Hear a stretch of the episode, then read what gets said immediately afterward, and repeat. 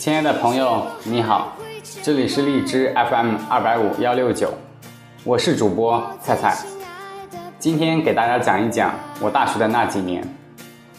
不得不说，我至今还是一个初出茅庐的学生党，我至今没有大富大贵，我至今能保有的就是一腔热血，我至今没有成功，但我依然在追寻。所以今天我讲述的都是我自己的故事。So，我有故事，你有酒吗？前不久，一位学生跟我聊天，谈到他读大学以来失败的经历，突然就对考研失去了信心，害怕、不安、迷茫，各种坏情绪此起彼伏。我跟他聊了很久，这是我第一次。跟别人谈起我自己的经历，其实我一直是一个很失败的人。从高中开始，当别人站在领奖台上风光无限，接受别人的赞美和新鲜的目光时，我就特别自卑。为什么不是我？高中三年，数学差得一塌糊涂。二零一一年高考，我数学七十分。高考总分四百四十四，我苦笑。知道成绩那一天，我跑到学校后山仰天长啸，但我并没有流泪哀叹命运的不公。我在心底暗暗的发誓：数学，我一定要打败你。第二年，我再次参加高考。这一年，我数学一百一十八。没有谁知道这一年我过得怎样，包括我的父母。我租了一间房子，一个人住。没有谁能理解，有这样一种孤独感、无力感和每一次考试过后的挫败感，如影随形，挥之不去。每个深夜，万家灯火渐渐熄灭，我刷了一遍又一遍的数学题。总结了一遍又一遍的错题，写了一本又一本的数学模拟卷，在心里一遍又一遍的骂自己不争气。每当撑不下去的时候，我总会想起平凡的世界，它已经成为了我的精神给养。看着少平、少安的奋斗经历，我总能从里面汲取无穷的奋斗力量。没有谁能明白这本书带给我的能量。和在我心底的地位，到最后我并没有垮下，最终我没有辜负自己的努力，我的数学拿到了历史最高分，是在我最重要的一次考试。上大学后，我依然属于最不起眼的那位，有人在台上慷慨激昂竞选班干部，有人游刃有余在。各种人际交往之中左右逢源，有人在社团活动中来回奔走，挥洒青春的汗水。我无所适从，我开始恐惧，但我决心一试。于是，在班上我竞选了心理委员，在社团我去了青工部。记得第一次竞选演讲结束后，我打了一个电话给我爸，我只想告诉他。在台上大声说话，我做到了。从那以后，我一发而不可收。大一那年，我参加了无数的演讲活动，中文的、英文的，参加了英语辩论赛，并取得了第三名。我给自己规划了读书任务，我强迫自己每天写日记，把自己的心情悉数写成文字。那一年，我读了至少五十本书。那一年，我获得了国家励志奖学金，但我依然不是班级成绩最好的人。我依然没有办法在演讲比赛中取得第一名。我依然没有办法说出一口流利的英语。我依然是在社团中最卑微的。我依然没有办法写出一篇文质优美的文章。是的，第一年的我就是这样，非常渺小，非常微不足道。第二年，大我一届的学长开始自主创业，做的演讲培训，起了一个很有未来感的名字——远航，意为扬帆远航，冲向未来。因为我知道自己的短板在演讲，后来我就加入他们，成为了一名学员。培训了十五天，我是第四期学员。当时每天有不同的任务：练说话、练口型、练演讲、练口语交际。最后结业那天，我决定加入这个充满正能量的团队，开始了一个学期的工作生涯。以后的日子，每天早起。我记得有很多个冬天真的不想起来，但还是硬撑着。那段日子多苦啊！为了招生，常常下院气做演讲，看着台下的同学无动于衷，就很揪心。为什么这么难呢？好几次真的想到过退出，觉得自己真的干不了这份工作，但我最后还是退出了，可以说是给自己找了一个理由吧。一个现在想想都觉得没有脸面的理由。人生总有一些事是你必须去承受的。当你轻易放弃了一件你看起来很难的事情，就会习惯性知难而退，最后等待你的可能就是放弃。二零一四年上半年，那个时候正是大二下学期。那年过完春节。我记得是一个大雪纷飞的日子，我亲弟弟跟随我来到了我本科所在市，我们踌躇满志，想着在这弹丸之地联手创业。那时候的创业项目基本没有新意，卖水果有什么新意？唯一的新意可能就是在那个微信不怎么流行的时候，想到了做微商。自己的弟弟没什么文化。初中没有毕业，在外面打工四五年，一直都没有安安稳稳的做一份工作，所以我们兄弟俩一拍即合，决定开始创业。开学后拿着几千块钱，我们选择好了铺位，选定了一个批发水果的地方，开始发传单、贴广告、拉客源，基本上在微信下单交易。然后我们将水果装袋送过去。那个时候下大雨也好，大太阳也好，我的同班同学时常会看到我们送水果的身影。晚上十一二点是常有的事情。我们的创业最终失败了，花钱越来越多，挣的钱越来越少。水果放久了卖不出去，只能低价卖出。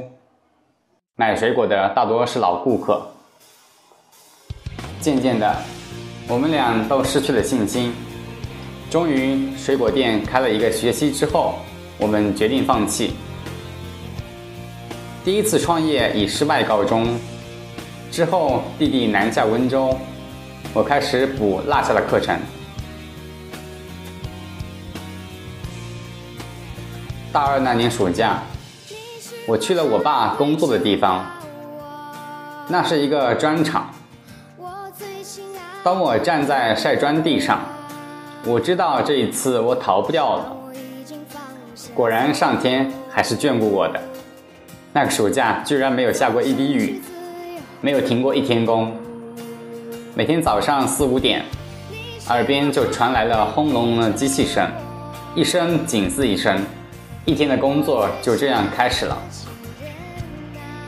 匆匆吃过早饭，我踏上了拉砖的车，开始机械的从砖机房把砖拉到晒晒砖地，一直到下午七八点。湖南的夏天是无情的，能晒掉你一层皮。这一年的夏天让我印象更是深刻。没有下雨，自然就停不了工。拉一回一块钱，一天能挣几十块。廉价的劳动力，廉价的个人价值，廉价的大学生，这就是生活，这就是那个时候的我。多少次想狠狠的哭一把，但每次都强忍住眼泪。我知道这只是暂时的，我也知道我的父母比我更辛苦。我应该要如何让父母脱离苦海？是的，这一切强压在心头。我知道我是不能低头、不能认输的。大二下学期，我买了一辆二手自行车，开始做起来家教，在网上到处投简历，甚至在家属楼外面贴小广告。找到家教后，开始每周去一次。每次一个小时，每个小时二十块，也是很廉价。但小家伙不听话，不想学，所以我这份工作就这样没了。一共挣了二百，自行车二百二，我只能再次开始寻找。后来因为朋友的关系，我进了一个作文辅导班改作文。改一本一块二，但要改的特别仔细，包括旁批、尾批、总批，评语工整，不能雷同，有亮点。一周一次，一次五十本，呵呵，就这样我批了不到十次，我决定放弃。我不认为我就这么廉价，但现实是我就是这么廉价。我开始思考该如何提升自己的价值。我想到了考研，对我觉得我就是应该考研，但那个时候谈考研真的为时过早了。我开始规划起来自己的未来，我觉得自己是要当老师的，当老师需要什么能力，需要做一些什么工作，我通通想到了。考研是我大三时候该考虑的问题，那么现在我应该怎么做？一个语文老师，粉笔字是必须要写好的，是必须要博览群书的，是必须腹有诗书气自华的，是必须要懂得教育教学理论的。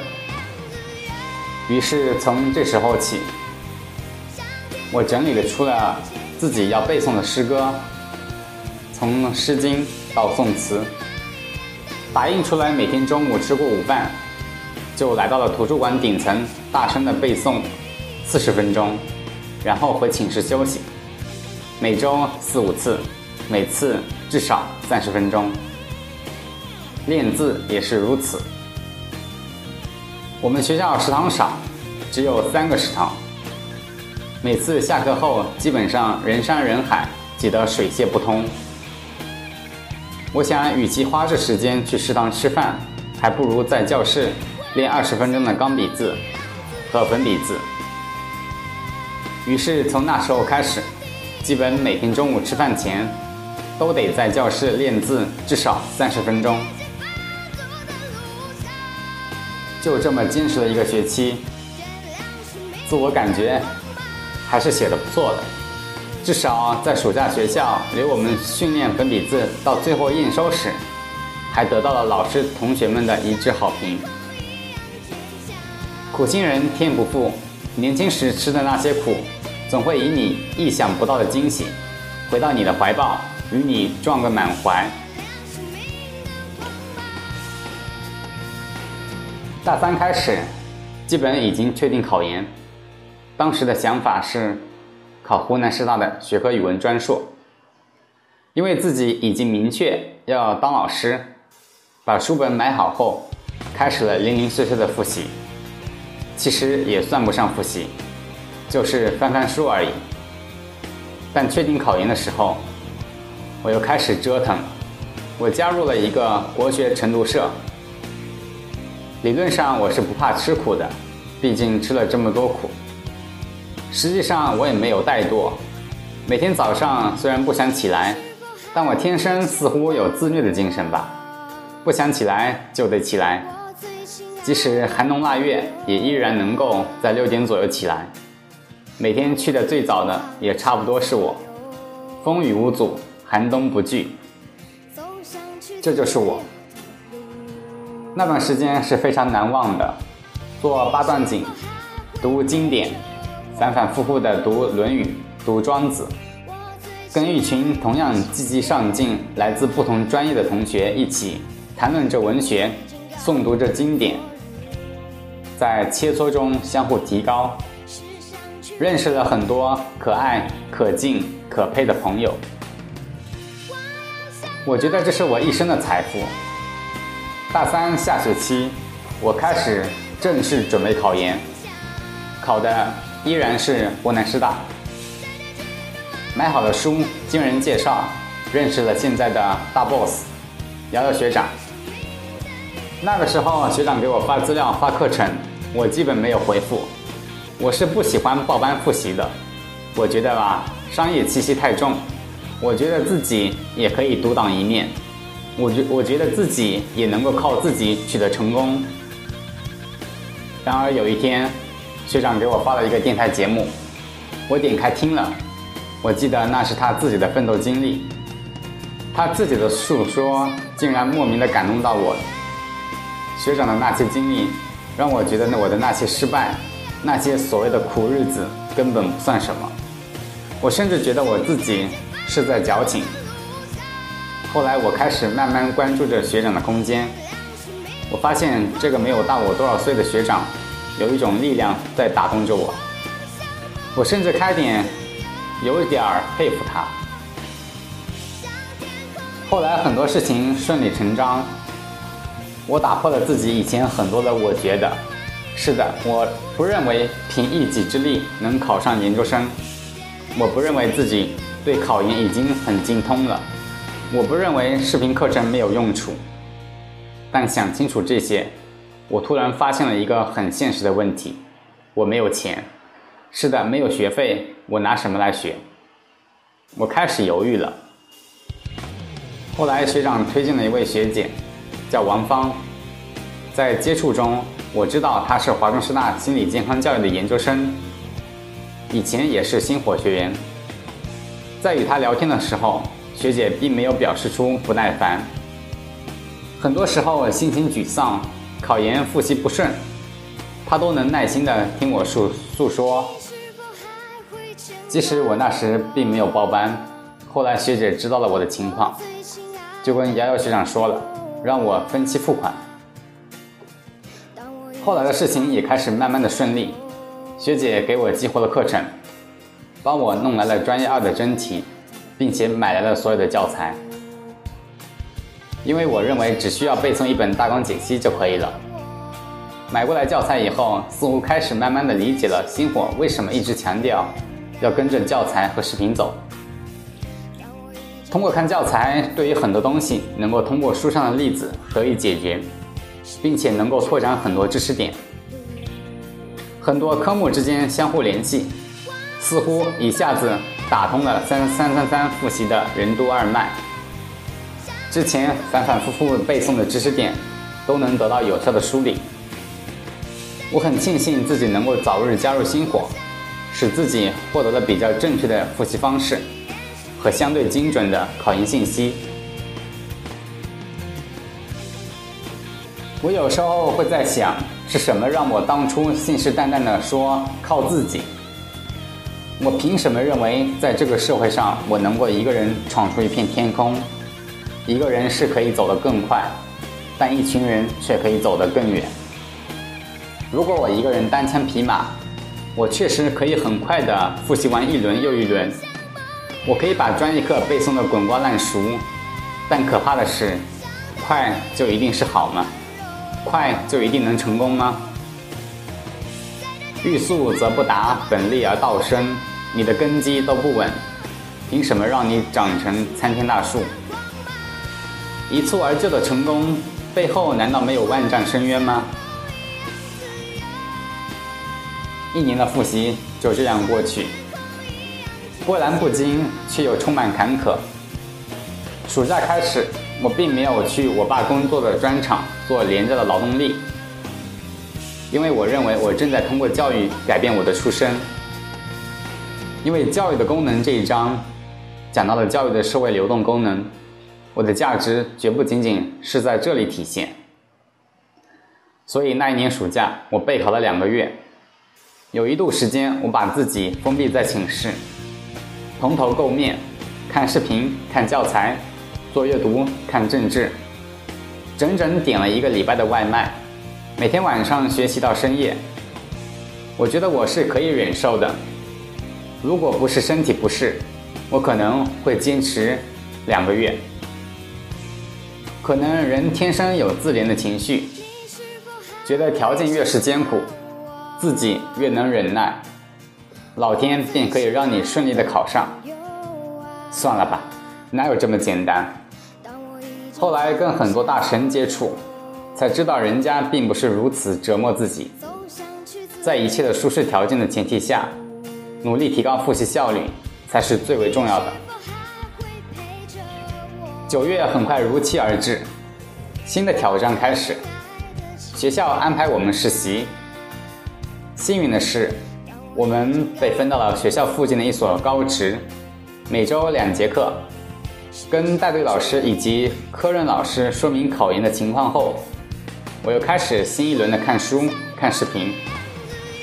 在星火的指引下，一切都很顺利，实习也是马马虎虎应付了事。后来我才知道，我当时的马虎。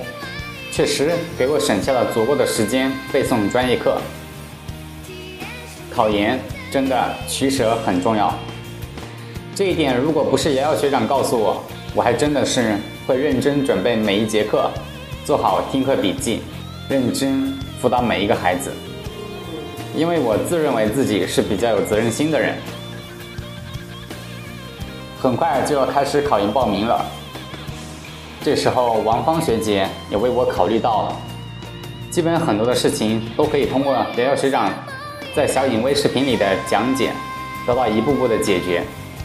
考研报名基本没有花费时间，真的为我节省了很多时间。接下来到了考前，考完政治英语的那一天晚上，像往常一样，我在我学校的阳台背诵教育综合。可谁曾想，越背越觉得自己不会的越多。那时候已经是晚上十一点多了，周围的同学都走光了，我突然就瘫坐在地上。我觉得一切都完了。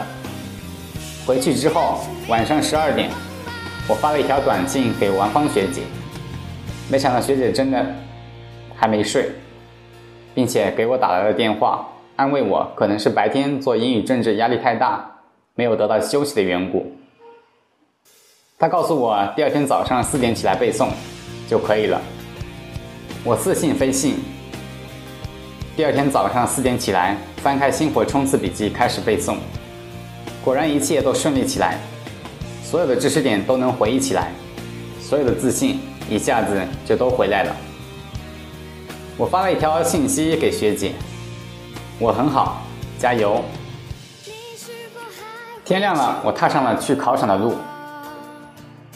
打开试卷的那一刹那，似乎我觉得自己足够幸运，能够让我遇到星火，让我遇到王芳学姐、瑶瑶学长，甚至连最偏的韵大音的那道题我都能找到，因为我清晰的记得课程里讲到了这一点，并且王芳学姐也讲到那年是华师校友韵大音的纪念日。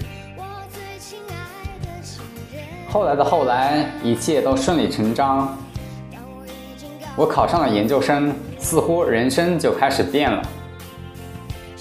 但是，亲爱的，你能想到吗？我经历了什么？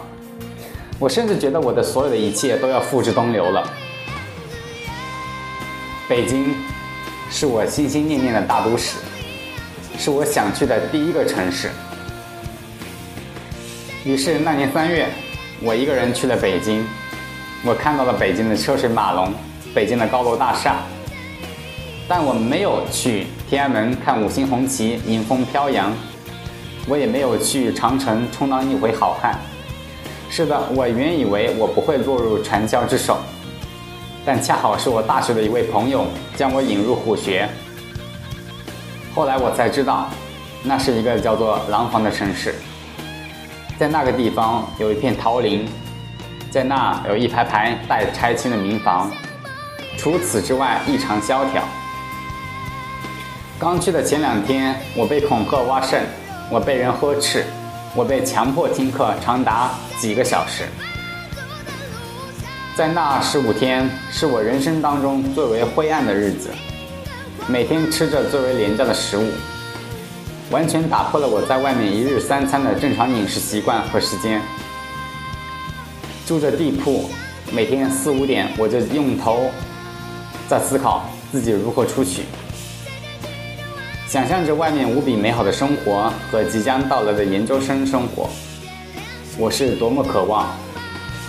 第十五天我出来了，是的，我没有服从。我也没有钱，我也不想跟着他们一起干，因为我有自己的生活和理想。最后我被送出来了，这是一个比较温和的传销组织吧？我不知道我那位朋友现在还在不在里面，是不是像他们说的那样成为了一名百万富翁，在过着无比逍遥的生活？我也不想知道。我早已删掉了与他的所有的联系方式，包括聊天记录。是的，不愿记起，那就相忘于江湖吧。